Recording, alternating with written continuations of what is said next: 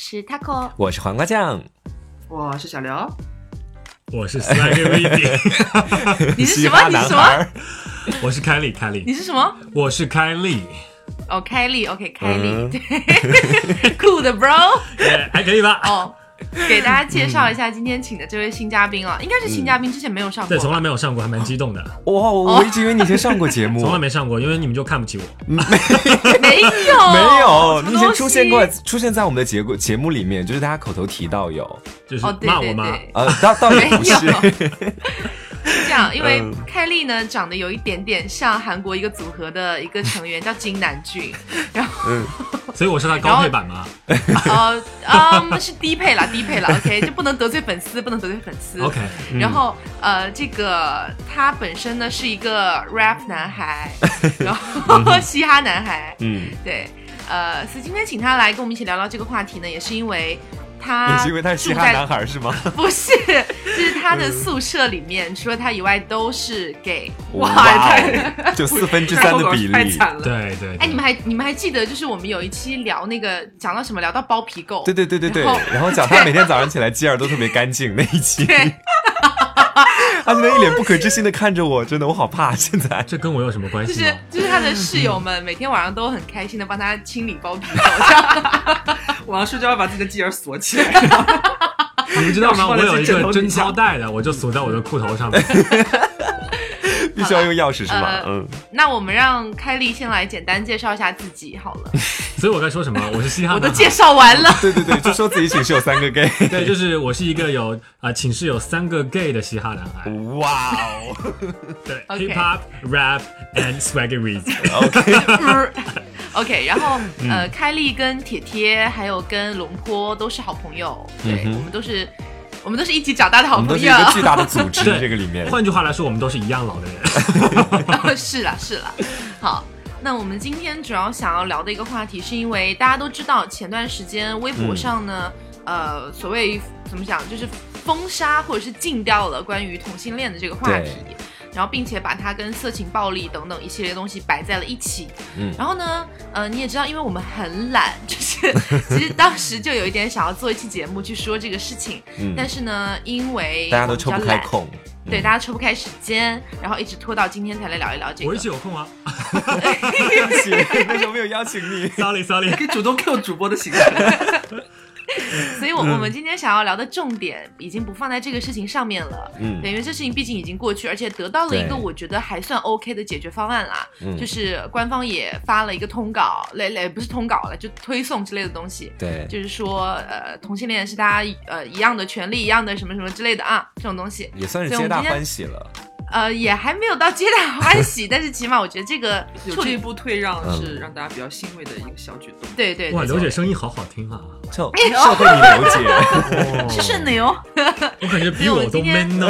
对，是 man 还是 man？就是 man 哦。OK，to be a man，you know？Yeah。对，所以我们今天请到凯莉呢，也是想要以一个完全的直男的角度，然后跟我们一起来探讨一下这个问题。嗯哼。呃，所以首先。呃，瓜酱当时看到这个事情的时候的第一反应是什么？我想，我我我要完了，我想的是。我想的是，不会下一步就是现在已经到这一步，下一步会不会警察来敲我家门，然后把我绑在十字架上烧死？我现在想的就是特别的为自己的以后而担心。然后那天也发了一条朋友圈，去表示自己的一个失望，因为当一个公开媒体上面不再出现这方面内容的时候，同时还有其他的各类东西啊，如果他们都没有的话，我会觉得以后我没有办法在这方面跟我的父母解释我的性取向的东西，因为我觉得我自己的说服力是很差的。我在家里装的那么像直男。就是我爸说，我爸会特别诧异。但如果有其他东西帮我一起解释的话，会稍微好讲一点。嗯，对。那天我跟小刘刚好在外面吃饭，然后呢，吃饭的时候我们就闲聊到这个话题。我就想，如果有很多的同性恋，他们其实是希望官方有一个，不不能说完全支持，就是起码 OK 的一个状态。嗯，就是官方，呃，我不打压你，但是你存在是 OK 的。他们有这样的一个态度的话，我觉得更多的同性恋就更好去跟家长出柜啊，或者是更愿意做自己这样。那一旦我觉得这个事情被好像封杀掉了的话，起码在上一辈人，本来他们就不太能够接受，在摇摆的过程中，他们就会觉得天啊，这是被国家封杀的一个东西。这成了他们的证据，就以后我要出柜的话，对对对，他我觉得你拿起了这个东犯西对，所以就会觉得这个是一个比较恐怖的点。不过呢，说回来啊，其实我这个人呢，你知道，比较比较哎，对，思辨，什么什么 比较这思是个英文辨，对，单词还是思辨不要思辨？中文思辨啊哦？OK，就是比较有只有思想力啊。好职业的夸奖。擦，所以我当时有在思考，我觉得有些事情是有利弊的。对，嗯对，不管是历史上发生了什么样的事情，我觉得都是有利弊的。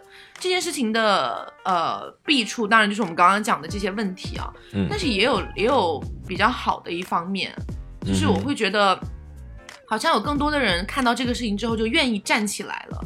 是的他，们开始有一点觉得怎么可以这样子做，然后开始有点想要反抗的意思，嗯然后我们再慢慢的去推动这个人民的意思，这人民的意愿。对对，然后，呃，所以我们今天聊的主要的话题其实是在于，就是人民的意愿里面有什么是比较 OK 的，有什么其实有点过的。对，对于同性恋来说的话，现在有哪些事情，就是我们目前发生过这些事情，有哪些是我们觉得还蛮 OK 的，还有哪些是觉得说有些过分或者过激的这种类型？嗯，比如说黄瓜觉得比较 OK 的有哪些？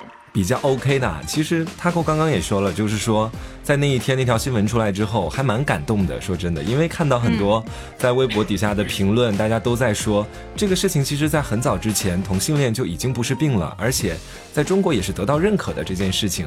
然后大家，我第一次发现说，我原本以为只有同志群体才会对这方面有所了解，但我发现有很多的人，他们虽然自己是异性恋，但是在面对这样的事情的时候，他们愿意去了解我们，愿意去把一些我们以前的一些历史或者是那条条规所不合理的地方提出来，突然就感觉很有力量，因为感觉身在这个社会大家庭当中，有点你 是被爱包围着的。被爱包围，所以你在家里就是这么装的嘛？嗯，然后还有一个，我觉得这个比较好的地方，呃，其实我觉得不局限在于这次的条款啦，就是那个新浪搬出来的东西。我觉得还有另外一些好的地方，是我在于说，在生活当中吧，生活当中的时候，大家开始普遍的觉得说，同志这个群体，他可能会稍微的敏感或者脆弱一些，所以我会发现有的特别心思细腻的朋友，比如说 Taco 啊、Kelly 啊。关我什么事？就是会经常的会照顾到我的一些玻璃心或者什么方面，在某些问题方面，他们可能就会选择刻意的避开或者怎么样。我觉得这个的话，在这样的一个程度是刚刚好，但是如果走向过激的话，反而不好。就是说，我觉得走向过激会走向一种特殊化这样的一个流程当中去，这是我现在所不太愿意看到的。就比如说前两天微博上面的那一条话题，说我们都是同性恋，我觉得这个有一点点走极端的意思。嗯，因为黄瓜当时有跟我讲说出现了这个热搜的 tag，、然后当时我的第一反应是我我一开始啊一瞬间看到这个话题的时候，我觉得哎嗯还好啊，感觉大家都是想要去。呃力挺一下力挺一下这个意思，就很像之前那些明星拿一个卡片说称同志反歧视那种感觉。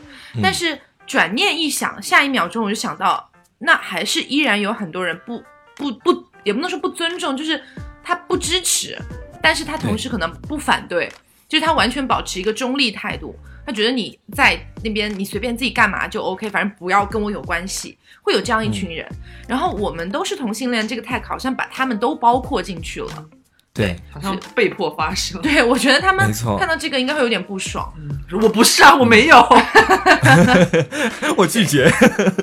嗯，所以开利开利当时有看到这个 tag 吗？我的朋友圈里面又是非常多以呃这个瓜酱为首的啊，各位各位同志。那天晚上开利惊了，我的微信里边原来全是 LGBT 啊。是就是那天晚上，我从来发没有发现，嗯就是各位 LGBT 都是真正的公知，在为自己的群体去抗争应该有的权利。嗯，啊、网上不是看到一句话嘛，说嗯未来的性取向应该是我、大海还有风，是吧？为什么？我当时有，我当时有看到这个，就是因为他们说，就是性取向不是单一的一个、嗯呃一一个物种上的繁衍，而是说任何事情，嗯都是可以成为你喜欢的、你爱的。它不能是狭隘的，它是广义上的爱。哇，我感觉突然感觉自己被开化了，你知道吗？我今天没看到这句话，但是有一个是我最近还查到蛮有意思的，就是其实。在医学界或者各种各样的呃那个判定的时候，LGBT 其实已经不能满足于现在很多人他们自己的一个性取向或者说是个人生理的一个需求了。现在的话有六个字母，不再是原本的四个字母，现在是 LGBTQ。呃，IQ 对 LGBTIQ，然后后面加的 IQ 呢，I 代表的是坚信人，然后 Q 呢代表的是酷儿，这是现在是以六个字母。嗯，没了吗？对啊，我以为你要讲什么。对我就是科普一下，嗯，其实我觉得哪怕是，哦 我觉得哪怕是扩成了六个字母，都还是不能够完全概述的。没错就，像我们之前有一次差点想要跟大家聊，就是五十多种不同的性别，哎对自己对自己定义的。我觉得这种东西是很难去界定，因为前段时间我有跟朋友在聊，就是我在聊，我觉得世界上最玄妙的一个东西，就是一直以来、人类不管用什么样的语言、什么样的方式去定义它，都是徒劳无功的。你你只能定义它的生理反应是怎么样的，可能什么多巴胺、什么之类的东西在你的身体里传达了什么样的信息。你没有办法讲清楚它到底是怎么产生的。这个东西就是爱情。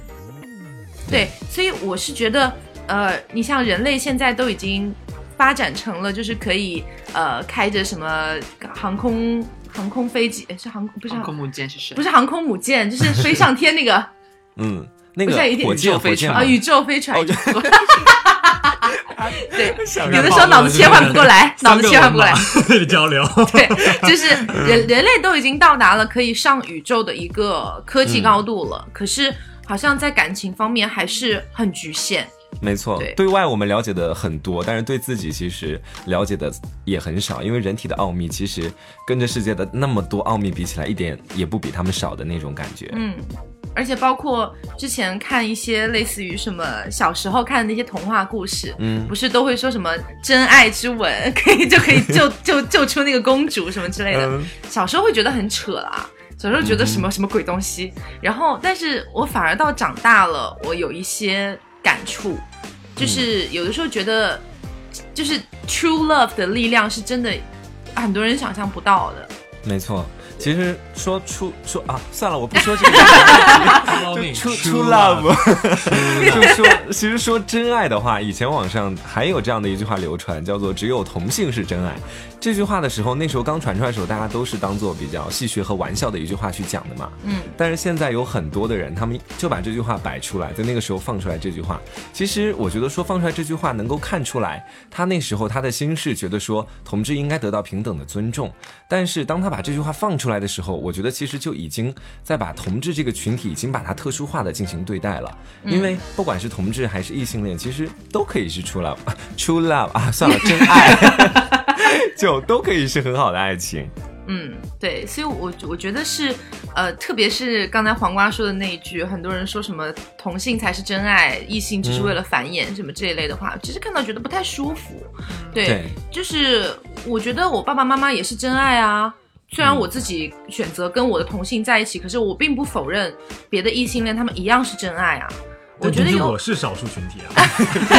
是啊，你看你多惨啊！在宿舍的时候就是一个少数群体，今天来这边又是三个 LGBT，哦，所以我一一一直是被针对的那一个。没有没有没有，你是被我们爱护的。啊，大家都爱你。对回去把自己的锁千万要收好啊！钥匙我只有自己藏好了。钥匙自己吞在肚子里，对对对，藏在我舌头下面。怎么拿出来啊？只有拉出来啊。太恶心了吧？对，呃，所以就是刚才聊到这个话题，我会更希望你支持 LGBT 的同时，嗯不要去否认另外一些群体他们的一个权利。对，嗯、比如说之前那种称同志反歧视，我觉得就蛮好的啊，是完全以个人角度出发，然后也没有贬低别的任何的取性取向，而只是我支表达持你自己的意表达自己表达你自己的意愿就好。对。对，嗯，这是一个比较重要的。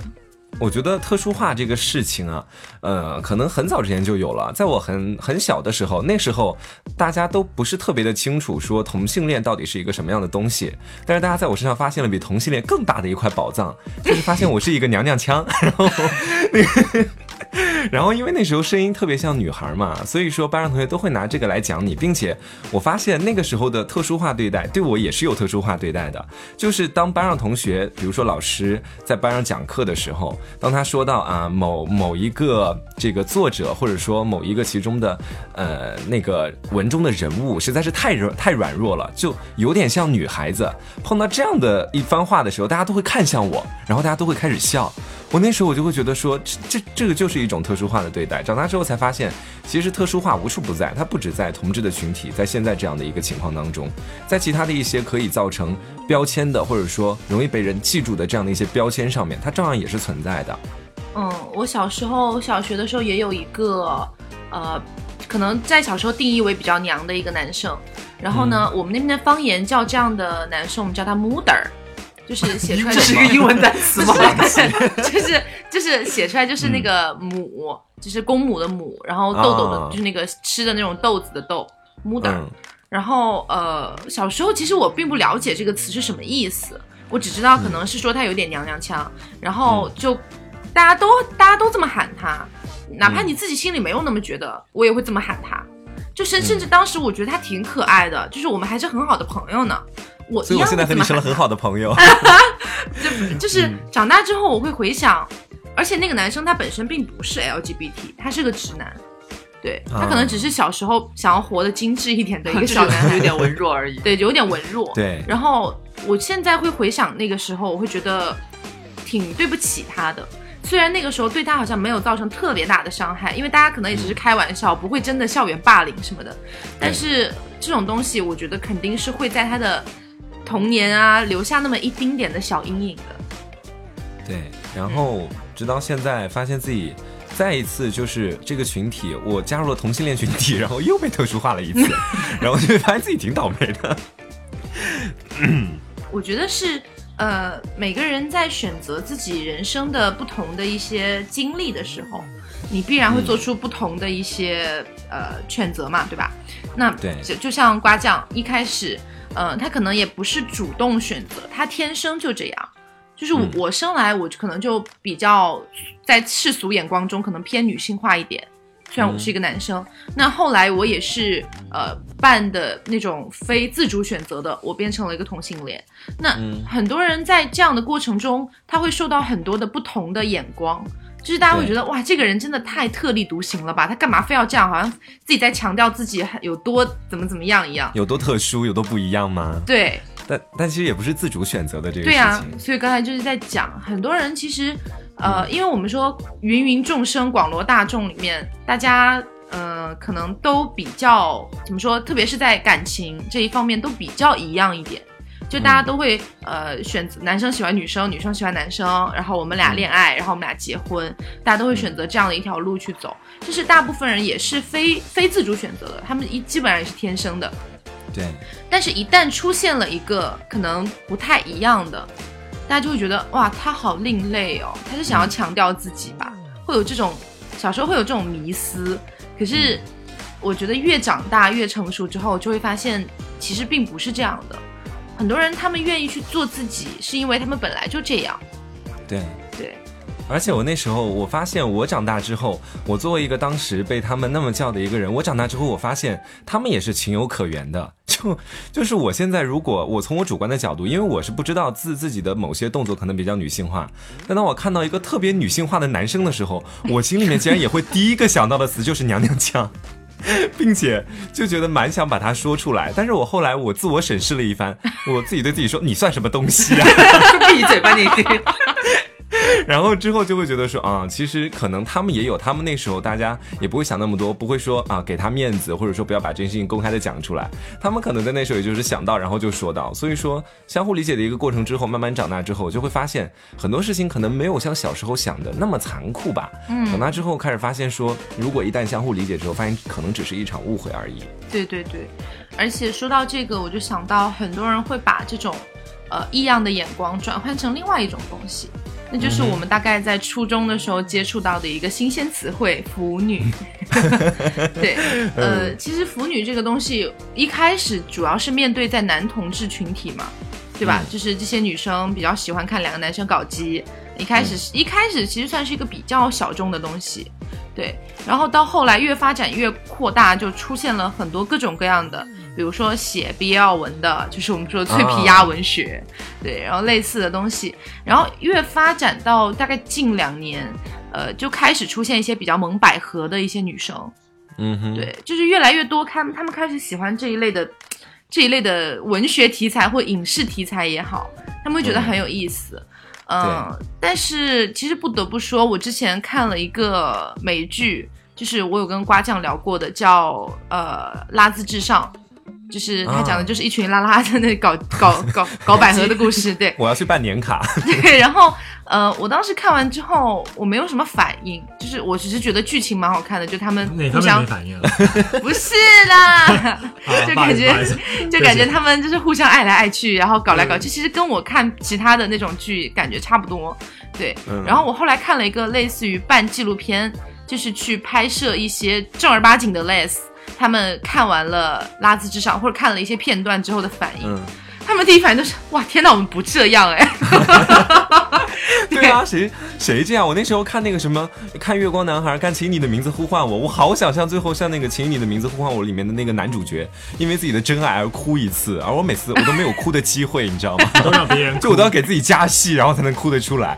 嗯，就是他们找到的真的都是那种蛮美好的爱情。我看的那两部电影至少是这样子的。但是，就是如果落实到我身上来的话，确实每个人的情况也都不一样，嗯，而且我觉得爱情现在不美好。超级不美好。所以瓜酱最近有发生什么吗？因为前两天我还在跟雀雀聊，雀雀跟我说她恋爱了，然后跟我说 Rosa 也恋爱了。对，然后你然后确实那是发天又跟我生了什么们说，没有，确实那天又跟又跟我们说，他说你们知道吗？他后是最后一个知道的这件事情的。确确我认识吗？对，确确你认识，我认识啊、你当然认识。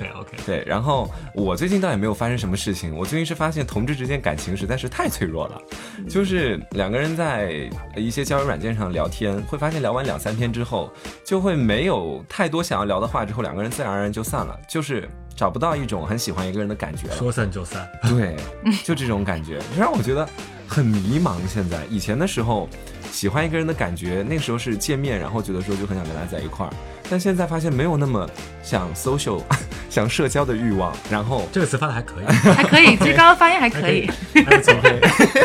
谢谢各位。就是你抱拳，我那个时候就会，现在就会感觉到说，真的已经开始在丧失喜欢一个人的能力，就不知道什么时候他会再被唤醒吧。所以说在等，这是最近的一个心路历程。太惨了。不，你长大了，瓜子，你长大了。不爱用不爱用社交软件，其实是长大的一个小标志了。你现在有不爱啊没有？没有没有，他没有不爱用也，超级爱用。而且爱用，只是只是他 爱用爱用，然后用了发现用不用不出什么花样来。对，找不到找不到那种心动的 感觉了。用到发现一开始有自己的一些标准了，就是说有的人你一看就是说，呃，你跟他没有什么好聊的。然后我现在还掌握了一门新的能力，就是我跟那个人聊大概十句话，我就知道他是什么职业的。然后上一次跟一个男生聊聊，就聊大概十句不到，然后看了一下照片，我就猜他是保安，绝对是保安。然后后来后来真的是一个保安。好啦。嗯，还是说回刚才我们聊腐女这个话题，扯真的很远，扯到保安去了。就是，呃，其实我是想说，有一些文学作品或影视作品，他们确实是想要为这个群体发声的，就是他可能想要描写一段感情，然后引起大家的反响啊什么之类的啦。但是不得不承认，市面上有很多各种各样的这种影视作品或者文学作品也好，他们完全是为了写这个对写这个群体，然后去是为了商业化卖钱。嗯，好像因为这个群体是少数，然后写一个这样的东西，拍一个这样的作品出来，会得到大家很多的关注点，大家都会来看，所以我就拍这种题材。对，而且一定要就是你你最好那个题材一定要是其中一个是直男或者什么之类的，然后很狗血，掰弯反正一定要很狗血，对，然后。然后在他面前脱光光，然后就是直男忍不住把他霸王硬上弓，什么就类似这种东西。其实我我觉得这种东西的越来越多，可能只是对于市场有一个好处，就是它可以卖更多的钱，但是是的对于越来越多的人去接受这个群体，其实没有太大作用。因为看的也是那一群很喜欢看的人，他们他们本来就很喜欢，所以说才会选择去看。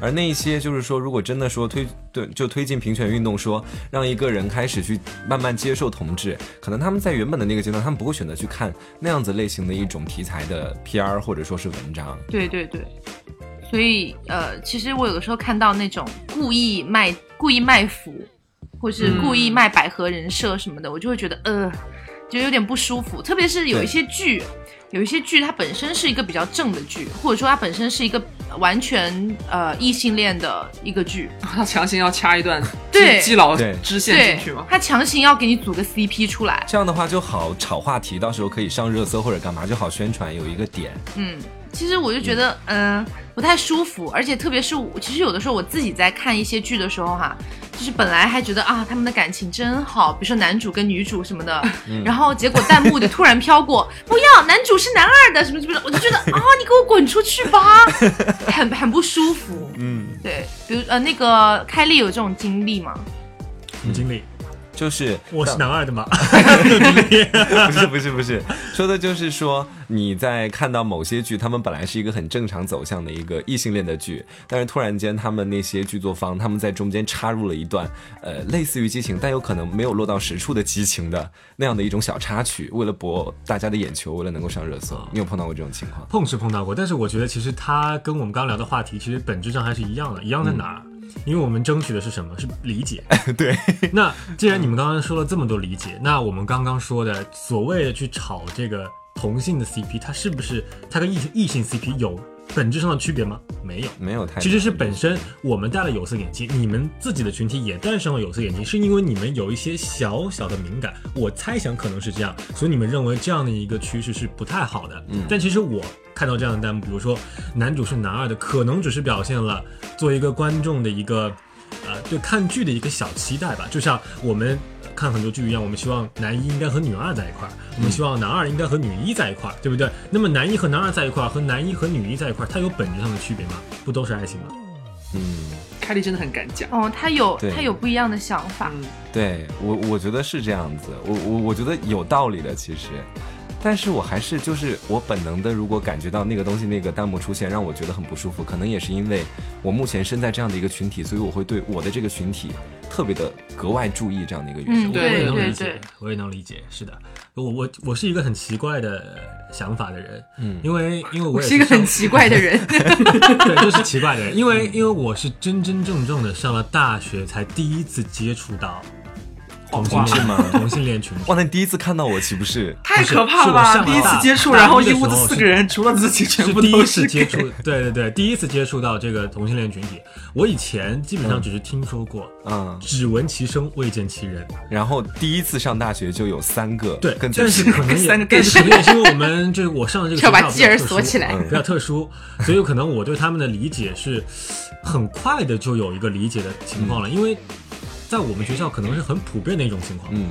所以它跟异性恋其实是没有本质区别的。哎，我真的，我我觉得 Kelly 她的同志的启蒙教育就是很好，启蒙因为教育我觉得我要是因为我会退学。哎 在我入学的第一天，我们班的女生打赌，赌我什么时候被掰弯。马上已经要他们输了。已经输了哈。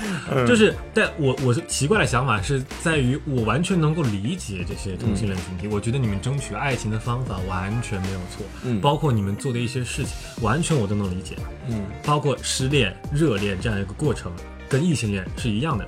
但是我试想了一个情景，就是如果我有一天成为了爸爸，嗯就是我有自己的小孩了，嗯我自己的小孩他有一天告诉我他是一个同性恋，嗯，我能接受这件事吗？你可以接受吗？我不知道，好的，我很爸爸微微一笑，没关系啊我很诚。爸爸当年上大学的时候，除了我都是他刚才 gay 啊。真的，我觉得他刚才在挖坑害我，你知道吗？就是他刚才说，我就是呃，就我如果有了孩子，他会问我说，你呃，他他会跟我说过说我呃我是 gay，然后呃，你知道我会怎么去想？然后我就开始问他，然后他说我不知道，然后我就感觉嗯对，因为因为我觉得在中华传统的这个呃观念里面，嗯。生儿育女是一个最基本的职能，因为你要赡养老人，嗯。要去繁衍后代，嗯。这不是一个简简单单的说繁衍的一个呃个体行为，而是你作为一个人，作为一个社会人的一个社会责任。所以，除非有一天，除非有一天，我的小孩他即使是同性恋群体，他也能够做到，比如说人工受精，比如说呃各种各样的方式，能够给我带来一个属于就是有我们 DNA 的这样一个后代，那我可能可以问心无愧的告诉自己说，我能接受这件事儿。哎但如果他没有办法，我可能会给自己打一个问号。我能理解你的感情，但我不能接受的是，我没有办法有自己的孙子其实。其实开立这个想法有一点 像我们上一辈人，他们对于、呃同性恋最大的一个反对的反对的一个不能趋向。够生殖绝后了不是不是，那那我觉得开立不是。开立有一个问题，就是呃，我们假设你的小孩不是同性恋，他是异性恋，但是他就是丁克，他不想要小孩呢。嗯，你这个问题问的很好。就生二胎。我觉得我觉得相比而言，我可生能二觉得接受 接受程度可能会比同性恋要高一点。嗯高在哪儿，并不是高在我对他们群体的呃这个这个感情的这个特殊性，而是高在他们在这个社会的包容度会高一点。嗯，嗯，你会觉得说你不希望自己的孩子以后如果进入社会的话，在这个比较包容度我不能保证每个人都能跟我一样去公正客，我我觉得我还是相对客观公正的，我不能保证每一个人都能像我一样。刚刚 Taco 说我的思想比较像上一代，其实不是的，因为我的父母是差不多六十年代左右的生人嘛。嗯，我爸我妈在第一次知道这个群体的时候，他在问我这到底是为什么？嗯他们离他们他们的点其实在于为什么男孩子会喜欢男孩子，嗯女孩子会喜欢女孩子。他们还没有想到我这一层是繁衍后代，他们只是单纯的不能接受这样一种感情的互相交换，啊就是他们的潜意识还是觉得男生就应该喜欢女生的，他们的点在这儿。而不是像我这样的繁衍后代，我能理解男孩喜欢男孩，但我只是恰巧不喜欢男孩而已。我觉得是这样子。我觉得父母为什么那时候会想这个问题？其实我妈妈比你还过激一点。我妈妈那时候没有问男孩为什么会喜欢男孩。我妈那时候，当我跟她说到同性恋问题的时候，她说死变态。就就我觉得说。嗯爸爸妈妈为什么会有这样的评价？可能并不在于说他能想到你的身上，而是在于他笃信你不是。这是点在于，因为我妈我在家其实也没有像那么说的那么直男了，就是我在外面 gay gay 的，但是在家里我也不一定能完全藏得起来自己的尾巴，就在家里，他们肯定能看得出来一点端倪，我觉得，但是他们心里面有那么一份笃定是，我的孩子绝对不是。他们没有这，他们笃定不是的原因，是因为他们没有这个概念。我觉得我我觉得是这样的，就是是呃，其实我们把家长好像定义的太太怎么说都一致化了。就是呃，我妈妈一开始不接受的点，并不是觉得我为什么会喜欢女孩，她就觉得我没有办法给她生孙子。我觉得很那我跟你妈还挺像。对，这 样就是可能站在不同的人的角度，不同的家长，他们也会有不同的拒绝的原因。就可以，比如说有开丽说的，他们本质上就觉得啊，为什么？怎么可能？然后也有可能像是黄瓜这样的，就是妈妈第一反应就是死变态。但我觉得大体上其实是因为上一辈受的教育的原因。嗯对对对我其实不夸张的讲，我的父母都是彻彻底底的知识分子。我们家基本上我的就是长辈都是知识分子，嗯他们作为知识分子受的教育是没办法接受这个观念的。Taco 的妈妈可能是相对呃，比如说洋气一点，这个词 就接受的思想会多元对他一点。可能比我，因为我的爸妈就是基本上不能开口说英语的，嗯所以他们的对于这个该观观念还应该更落后一些。但是我觉得我爸妈基本上能够能够代表普遍的一个知识分子的呃家庭的情况，就是他们对于这件事情的理解是没办法理解男生为什么喜欢男生，女生为什么喜欢女生。嗯。啊，因为啊，确实我也了解过一些我朋友的父母，基本上都跟我的父母是一样的。我我能应该说准确来说，应该说是中产这个阶级，嗯。因为他们受的教育是相对保守的，嗯。他们见过的事情呢相对平淡，所以他们对这个事情的概念没有，甚至缺失。嗯，嗯，就也有可能从头到尾就是首先不知道这个事情会，就是首先不知道有这个情况会产生，其次产生了觉得完全不能理解，对，就是嗯其实是一个、呃基本上可以说是没有办法去转换的一个事情了，就是他从意识形态上他已经不能够接受这件事情了。对，然后你要再怎么样去跟他讲，他从头到尾就是一个比较拒绝、比较抗拒的一个状态。其实是有很大一部分家长是这个样子的，嗯，所以我觉得，但我、嗯、那这样讲，我的家长也也还是少数，是吗？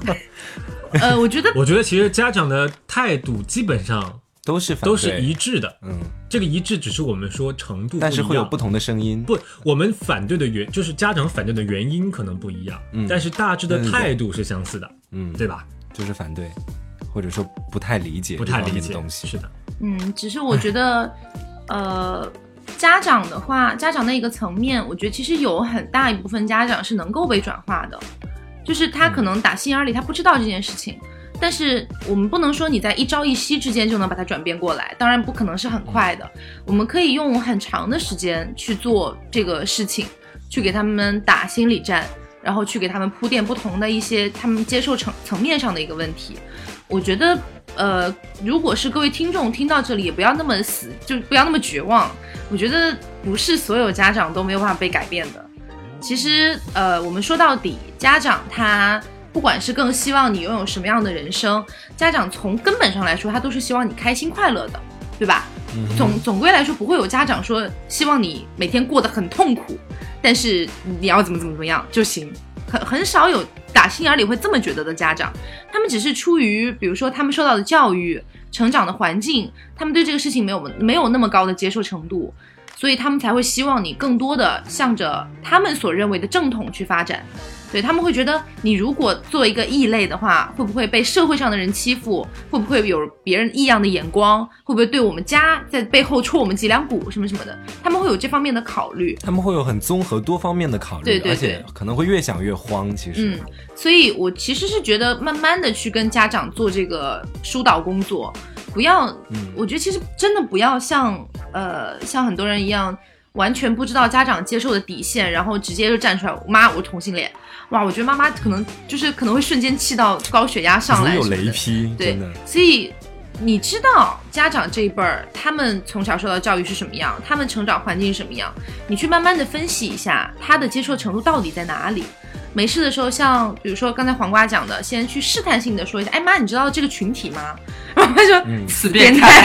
态，但是很明显的，对，不不不，那天是我我记得一个契机，就好像是那天我跟我刻意的，其实我是刻意的去试探，我读了一条跟同性恋有关的新闻，那时候好像是台湾那边同性恋准备要合法，然后那个不是都发了一些新闻什么东西的，两个字，然后我就。对，然后我就开始跟他聊这个事情，然后就聊到这方面，然后聊了之后我就失望了，然后就没有再聊了。对，嗯，一开口我就知道你是老江湖，所以还是我刚才说的，如果真的你要跟爸妈出柜，一定是慢慢的去做的。呃，所有的事情都不可能是一蹴而就的，特别是跟家长出柜这件事情。嗯，就像刚才我们讲，家长他有不同的接受程度。我个人觉得啊，我个人觉得，我反正出于我自己，我觉得最好用的办法还是。呃，慢慢的跟他打心理战，然后最后把核心抛给他。核心就是妈妈，你希望我开心快乐吗？对，嗯，就是哇，妈妈不希望这个这个问题，妈妈不希望吗？这这个问题是我觉得最核心的一个点，也是最重的一个点。就是哪怕说你们周围有再多的各种各样的因素、各种各样的社会压力什么什么之类的，妈妈说到底是希望你开心的。妈妈希望你活的是快乐的，而不是每天被压抑在一个笼子里的感觉。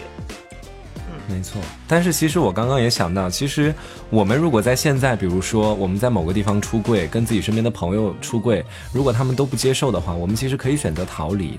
但是我觉得，可能对于我的爸妈来说，在那样的一个地方，可能他们已经待了十几十年的这样的一个生活经历，身边的人大家都知道。而如果我出柜这件事情，可能仅仅只能给他们两个知道，而如果给其他更多的人知道，可能到时候他们可能在那个地方就会觉得自己待不下去，而且会越想越绝望。对对，所以说，私密性也要做好。其实，你讲的如这个很果爸爸妈妈，重要。嗯嗯，如果爸爸妈妈真的不能接受的话，我觉得你就是单独聊、单独谈话、单独聊。如果实在是聊不下去，你可以先给他们缓一段时间，然后再聊。不要是一生气，然后就说我要跟所有人都说我们有什么不对，我们完全就我们完全就是正正常的，然后跟所有家里面人都这么讲。其实这样反而会把爸妈伤得更深。所以说，在碰到这种事情的时候，理性和谨慎是两个比较重要的词汇。瓜酱长大了，真的长大了，就是哪方面长大了？就是以前以前我会觉得瓜酱可能是那种就是可能有一点要与世界抗争那种感觉的小男孩，但是现在越理智，我觉得是越好的，并不是说我们有什么错，而是趋于这件事情现在的社会评价或者是社会接受程度，我们只能够做到这一层。我们还是要在，就是我们希望家长能够接受我们的同时，我们也要去保护家长，这是另外一个层面嘛，对吧？就像，对。嗯、我前两天跟瓜酱在聊的一个话题，就是我们可以想象得到未来社会是一个什么样的，但是我们无法去预估这个未来社会到底要走多少年，对吧？比如说，我们希望有一天，呃，全世界都可以达到一个，就是也不是说什么合法化了，就是大家都平等了，大家，不管是有色眼镜，所有的异性恋、同性恋、什么 LGBT、什么 IQ 什么，全部都大家都一样，随你选择，无所谓。对，只要你没有伤害别人。对我们大家都希望有一天能够看到这样的一个结果，但是距离那个结果还有多少年，我们无法去预估。所以在我们慢慢的走向那个最终结果之前，我们能做什么？这就是一个，这是对，这就是一个有分寸、有要要去把控的一个事情。嗯，我觉得首先应该要做到的是正确的看待。如果单从同志这边来讲，应该正确的去看待这个群体。其实现在社会上面有很多的言语，他们是不公正、不客观的。我上一次还看到有在一个社交软件上说同性恋是艾滋病的源头，尤其是男同性恋。其实我那时候看到我说这样的言论，可能实在是太有失偏颇。就是说，艾滋病它的传播，大家都知道，我们现在也有做过科普的节目，绝对不局限于同性当中。但是可能是因为同性的性交方式的缘故，如果没有戴安全套，并且一方也感染艾滋病病毒的话，可能会造成传染，并且几率会相比于女生来说会大一些。但是如果是两个完全健康的人，他们两个是同志还是异性恋在一块儿，都是不可能去产生艾滋病病毒这样的一种东西的。但是这样子的科普现在太少，而且就像是到大学我才开始第一次接触到了艾滋病的相关知识，而且在那堂课之前，我甚至还是因为自己的第一次的性生活而去担心，开始想去担心这方面的事情。嗯虽然那一次戴了套，但是还是会去想，所以说才会去了解。那两天花了很久时间去做了解。我那时候在想，如果有一个老师那时候可以跟我们去讲这些事情，或者是有有一本书，也不要有人去讲，就自己私下可以翻翻看，也是可以的。因为它不管是对同志还是对异性恋，都是有益处的一件事情。然后正是因为有了这样子，大家不了解，然后所以说也不能包容，把更多的一些莫须有的错误灌在了同性恋的名头上。而很多人他们可能因为在听到自己很好的朋友，因为很信赖他说的话，当他把这个观念传递过来的时候，他已经在心里给同性恋打了很低的分数。是的，这也就导致这个群体越来越壮大之后，嗯，他们越来越坚信自己心里面的想法。当一些很破除的、很破除，就是说，就算有个人很公正跟他讲艾滋病完全起源，或者说它的一个源头完全不在于同性恋，他们可能还会找出更多其他的原因来反对这个群体。嗯这是第一印象，就造成了后面很多比较恶性循环的一个后果。哎，所以说到底还是呃，我们把话题拉回来，就是我们更希望现在的、呃大众以一个什么样的态度去面对这个群体。我觉得我们所说的一个词汇很好，可以很好的用在这里，就是不要捧杀。对，就是呃，你好像把这个群体捧得很高，其实同时是在扼杀他。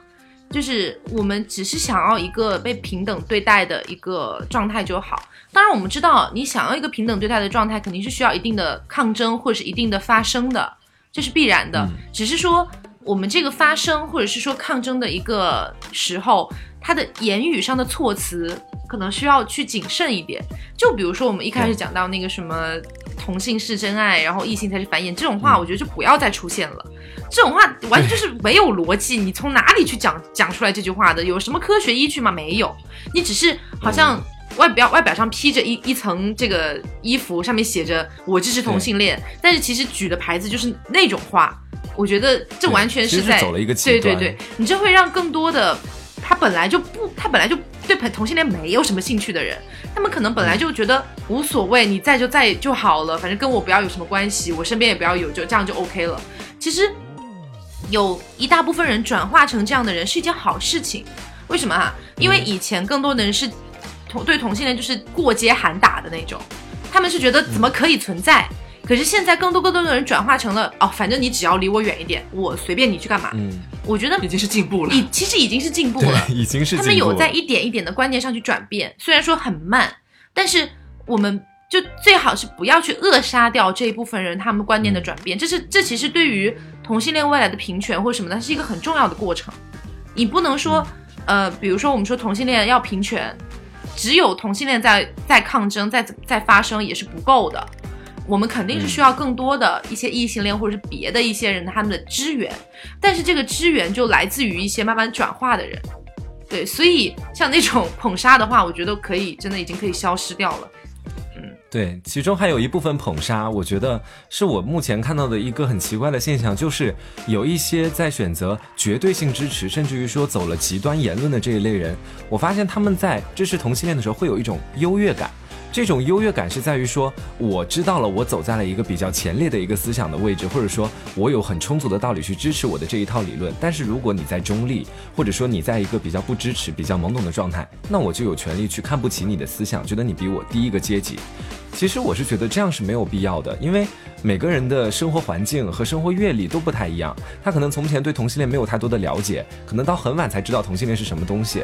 但是因为你在先前你就已经可能看到了很多这方面的新闻，知道了很多这方面的运动和知识，然后你会觉得说我要誓死捍卫。但是那个人他不理解，不理解是错吗？我我我觉得不是错，他不理解可以给他慢慢时间去进行一个学习。但是你不能够在一开始就说你这样子是完全不对的，你这样子是有悖于什么什么。目前的一个大的时代发展规律或者怎么样，我觉得这是现在很多人用来喷，在微博底下表示一些懵懂或者中立者他们的一些看法，他们会用这样的言论去攻击他们。我觉得这样的攻击完全没有必要，因为或许每一个中立者都可以都都是以后成为一个完全支持的一个潜在一个潜潜在的可以说目标或者潜在的用户。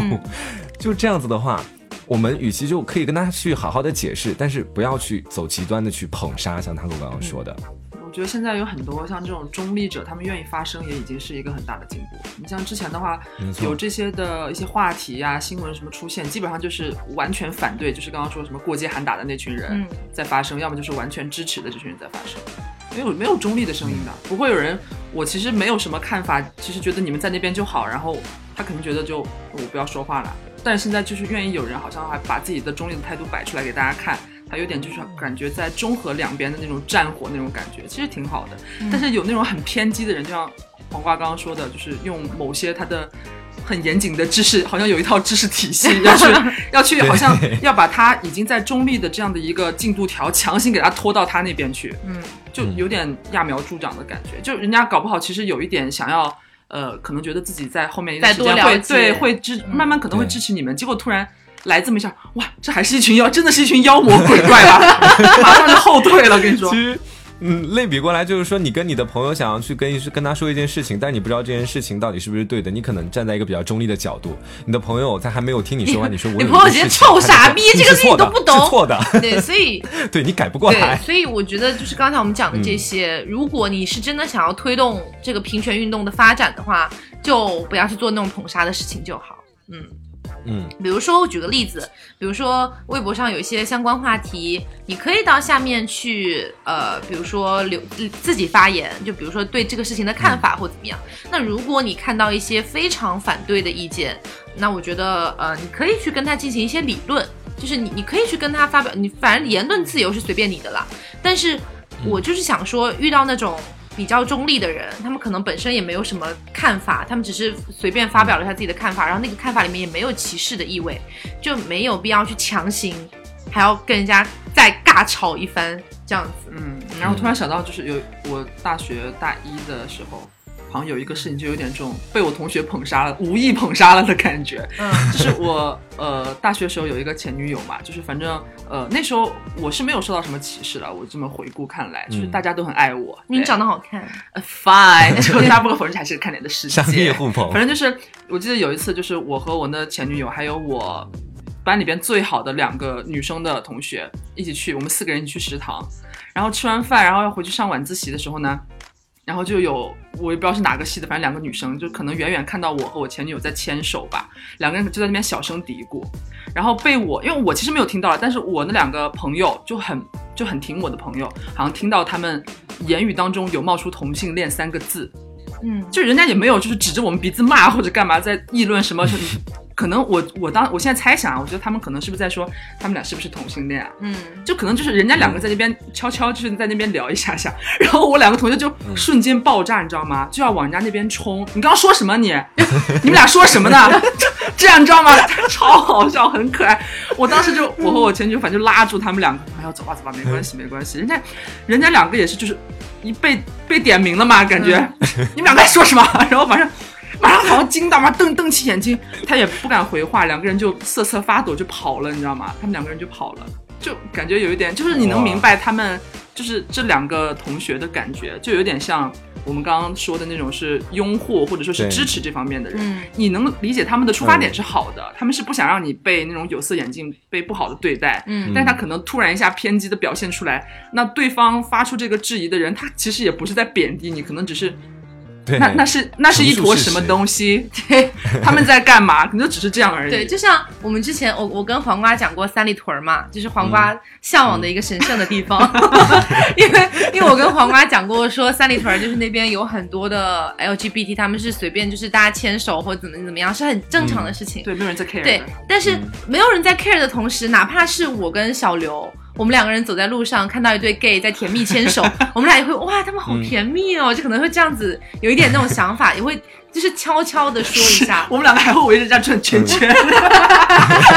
我们前两天在北京在三里屯儿，反正就有一间书店吧，就是，嗯我们两个在那边，我们俩牵着手在那边逛，然后他口抬头看到不远处，就因为两个真的真的长得很好好看，就一对 gay，你知道吗？两个人在那边就是甜甜蜜蜜、安安静静、很文静，两个人在那边看书，的就是很好看，真的长得很好看，很优质的一对朋友。对对。对，然后我们两个就然后他小小们俩十，他们俩十指紧扣在那边逛书店，我就觉得哇，好甜哦哦。甜死了！然后我当时就跟小刘说：“哇，你看他们好甜啊！”比较小声啦，就没有引起别人注意。就是说这个呢，其实也只是想告诉大家，呃，哪怕是就像刚才小刘说这样的嘛，哪怕是我们本身，我们有的时候看到也会觉得哇，好可爱哦，就也会有那种想法，嗯是很正常的。对，就是呃，放大到现在的社会上的一些言论，其实也是一个道理。他们有一些人其实只是嗯处于一个在在在在试探或者是在观在观望的一个状态，他们只是觉得哦，嗯他们哦是这样子啊，那你就 就对，你就放他去吧。对，你就让他去吧，就是不要过多干涉，嗯不要解释那么多，其实搞不好会适得其反，也没什么用。嗯我是真的有在近近段时间是有感受到大家的接受能力在普遍提高的，因为我谈的那两任男朋友的话，一个前任我们在学校有经常牵手，但是在牵手的时候，基本上没有太多人会看我们，大家都在各自谈各自的事情，顶多扫过来一个眼神，然后看到之后哦知会了一下，也不会说在你面前 特别的私密的议论。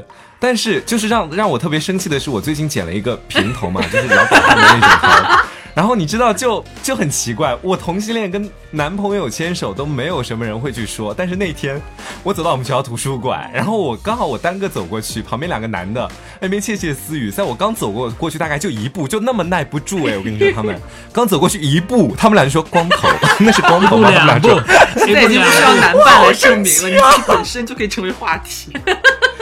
对我真的好生气，那时候我说好歹等我走完五步你再说吧，就真的就一步，然后两人就开始议所以你是为什么想要剪这个发型啊？其实是太焦虑了，自己真的太焦虑了，就没有办法。就是每天早上起来，就是因为想到还有很多事情要做，然后再看看自己的发，再看自己的皮肤啊，又很差，然后再看自己的头发，剪 掉它啊又睡炸了，对，又睡炸了，然后我就特别生气。剪掉我就三千烦恼。对，就直接把它剪掉。不过也觉得也挺好的，现在洗头没有太麻烦了，好啦，知道了。所以你是在针对我吗？啊，没有，倒也没有。OK，那、嗯呃，节目快结束了，他呃那个开丽有没有什么想要给自己宣传的内容啊？嗯，其实也没有，其实我还是想，呃，为你们就是针对我的这三个人，还是说一点话吧。嗯就是为你们说，因为其实我觉得人类最美的地方应该是包容这两个字。然后其实我们争取的平权，其实争取的不是真正意义上的平权，而争取的是一份理解吧。嗯就这份理解，就是大家应该去努力去做到的。我作为一我作为一个个体，我在努力去理解每一个啊、在社会上的事情，或者是不同群体，啊，这个对、嗯发生的东西，我都是在理解。嗯有的事情我理解不了，但是我不会对他恶言相向。我觉得嗯这是人类最温柔的地方。只要没有伤害到其他人的利益，啊就即使他可能伤害到了我们的利益，我们就嗯一定要反击吗？嗯比如说，这伤害是无心的，嗯，不是伤害是有意造成的可以理解。我们能做的只是说，我们尽量去做好我们的事儿，但求一个问心无愧吧，嗯对不对？不能因为你想想，今天可能是同性恋群体遭受。嗯呃，歧视，你们是少数群体，明天可能异性恋也变成少数群体，那一天，那天大概回因为到来吧可。能到了，可能到了一百年以后，可能我们会跟异形谈恋爱，嗯谁知道也有可能了。没有人知道未来的性取向是什么样子的。其实我刚刚说，呃，不要去伤害到其他的人的一些想法和利益，是在于说，既然大家现在，我以前两天在网上看到一个言论说，既然大家现在都这么提倡个人权利，那想干嘛就干嘛，或者说只要是可以被理解就怎么样。其实我觉得还是有一个底线的，比如说，当一个小孩现在所说的儿童性侵，小孩是一个完全不懂得爱情的状态，但是甚至有房思琪的助恋乐园说他在那个时候感觉自己碰到了爱情或者怎么样，这种言论是小的时候对爱情不太理解所产生的一种失误。而那个时候的那样的一种比较激情的东西，虽然说跟我们可能会相隔比较远，但是我们也要为这样的事情发生，而绝对不能去选择支持。我是这个意思。但如果是无心的话，那完全可以理解。我们能控制的只有自己而已。嗯，然后尽量去让大家都跟自己去呃做一个，不要去做，不要去做一个坏人，而是做一个温柔的人。就像刚才黄瓜讲，真的，刚才刚才黄瓜黄瓜讲这个，其实也是我刚才想要讲的。就我们一直提倡的，就是性的自由平等，就你自己愿意去选择什么样就什么样。可是，在你选择的过程中，一定不能够出现被害人。就是比比如说刚才黄瓜讲的恋童癖，我个人觉得，小孩子他在心智、身体什么都完全没有成熟的时候，他其实是很难为自己去做一些决定的。你就回想自己十六七岁的时候，你你会你也会发现自己做的决定很傻逼，就是你完全无法去。正儿八经的像一个社会人，就是正就能为自己，呃，能为自己决定一些事情的社会人，维护自己的权利，他没有办法去做这样的事情，所以我个人是不支持的。然后包括像我们我们今天讲过，就是出现了被害的一个情况，就比如说动物，你无法去判定动物到底是什么样的情感，它愿不愿意跟你 有性行为，这些东西是很很模糊的。对，所以我是不太接受这一类的有出现被害的情况的。但如果是其他的，比如说你们两个都是成年人，然后可能你们俩是师生，然后可能你们觉得呃在师有想想要有一段师生恋，师生的基础上甚至是同性师生，对我觉得这种是可以商榷的，对，它是可以有存在的基础的，只是我们要去看他在这一段关系里面有没有做出什么出格或者是违背道德什么样的一些问题，所以就是我们刚才讲的，如果没有出现受害的那一方的话，我觉得。起码从我自己出发啦，我也会希望身边的人可以跟我一样，就是宽容一点。还是刚才开丽讲的那个点。啊没错，对，其实我又想到了，就是说最近有一个高中生的听众跟我来说话，她是一个女生，然后她叫我说黄瓜哥哥。然后怎样是黄瓜爸爸吗？不是黄瓜哥哥就很奇怪啊。他跟我说，她说前两天的时候，她跟自己的闺蜜在一个湖边的时候，那时候湖边没有什么人，然后那个那个湖上面有一条船，船上坐了几个抽烟的几个男生，就比较老的那一种。那还叫男生？很老吗？男人，老男人。OK。然后那个时候那几个男人就说：“他说，哎呀，这两个女生的腿好像两个大炮架子呀，过来给我操几下。”他这么说的。然后这。对，这么说他他说好想去操，大概是这方面的意思，说他们俩大腿像炮架。然后他他问我的是，他说这个算性侵吗？然后我那个时候我就在说，我说这个还没有到达性侵的那样的一种地步。我说这个算是性骚扰或者恶意的侮辱。没有没有，这算这这算是性侵，这是言语性侵。言语性侵是吗？啊，那我今天回去再跟他说一下。就是，但是如果现在如果说这样的话，你真的发生了这样的情况，其实我觉得很多的高中生或者未成年人，包括我，我都会觉得说是。找谁都没有用，就是无门的，因为他没有对我造成特别实质性肢体上的伤害，但是我也没有带录音笔录下来他的那句话，我没有办法让他为自己说出的话付出很多代价，付出我就是说让我赢得我自己的一个尊重，我是没有办法的。所以我那时候我在想这个问题的时候，我觉得也挺可惜的。其实，在这方面我们还应该去更多的进行探讨。我觉得是这样的，遇到这种情况，呃，其实我个人觉得报警是有用的，因为很多人会经常讲说遇到一些情况报警没有用，但是其实，呃。你真的去在一个比就是呃这个城市还比较 OK 的情况啊，当然我觉得如果有一些比较十八线的小小县城，这个我 无法保证了，这个我无法保证这个事情。就是我觉得如果是还比较 OK 的一个城市，你去报警一定会有警察过来处理这件事情，不可能说报警了之后没有人来，这是不可能的，因为你现在的警察系统就是只要你报警了，那个那个警察就一定会过来出警，这是必然的。所以才会说不要去打那个，不要乱打报警电话，对，因为人家是必定会去出警的。所以来了之后，你跟他讲清楚情况，你即使是最后警察也说，那你们私底下调和或怎么样，但是你起码报警的这个举动是在为自己赢得一个威慑性的，对，你在威慑别人。对，对我其实嗯，我看完这想法就是说，或许可以当这种行为，我觉得出现的绝对不绝对不止这么一例。或许在以后，我们可以在这方面更加的严格，或者说当受到侵害有一定证据或者报警之后，有一个比较可以采用的一个解决解决方案或者措施，对那个施暴人进行一定的惩罚。这样的话，我觉得这样的情况才会越来越少。我是有这样的一个小小的想法。哎，你说到这个，让我想到有一次我在成都的时候，哎，是成都还是杭州？杭州我去找你的时候，对，小刘来找我，然后我们俩要无无端伤害单身的？对，然后 没有，然后当时夏天，当时夏天嗯我们好像都穿的短裤，对我们两个都穿超短裤，也没有超短吧？超短 好，可以啦了，。到这里可以了，可以了，讲重点，OK。然后我们坐在那个，我们叫辆滴滴，对，叫了辆滴滴，然后坐在那个车上，前面那个司机就是我我们他副驾驶坐了一个男生，嗯。然后那个男生可能就是可能座位可能座位有点窄什么之类的，嗯。然后那个司机就突然开玩笑说，哎，要不然你把那个椅子整整个放下去，躺在后面那个姑娘的腿上好啦。你看她腿又白又怎么怎么，反正就是真的只我们两个就在后面坐着哦。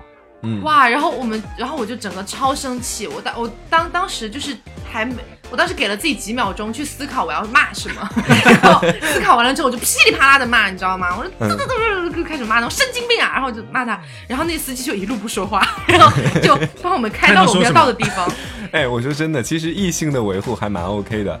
但是我记得我有一次送 Taco 去机场，他要他要回他老家，然后在他去机场的那段路上，我跟 Taco 两个人，那个司机什么话都没有说。当回去的路上，就是我一个人跟那个还是同一个司机，我跟他一块儿回去之后，他问我有没有看过黄片，神经病啊！然后我现在延伸到了滴滴。司机的素质问题，是不是对是？，他就说他，他说你有女朋友吗？我说还没有。我说，他说那什么时候还没有，这个还不是很准确吧？然后你应该说不可能有，不会有哎给点。面子嘛。然后我就说哦，那那我可能就我，然后我就说我说还没有嘛。然后他说那你准备什么时候找啊？然后我说嗯，我说我暂时还没有这个想法。说哎，他说总有一天你会有需求的。我说 我说 好好吓人对。有点道理啊。好啦，嗯呃，我们话题越扯越远了。如果下期还可以继续聊这个话题的时候，我们下期再聊啦。嗯那本期节目差不多就是这样子。如果大家对于我们今天聊的这个主题，就是关于呃同性恋这个群体，它所谓的一些特殊化，或者是大家对于这个群体的看法，你们自己有什么想要说的话呢，都可以在评论里面告诉我们。那同时，如果你们还有什么别的想要听的话题，也可以私信告诉我，或者告诉黄瓜都可以。对，嗯好了，那本期节目就是这样啦。我是 Taco，我是黄瓜酱。我是小廖，我是 Kelly，我的 bro。让我 up。OK，我要我要来做 ending 了，我要 ending 了，嗯别着急，慢慢来，拜呀。拜呀。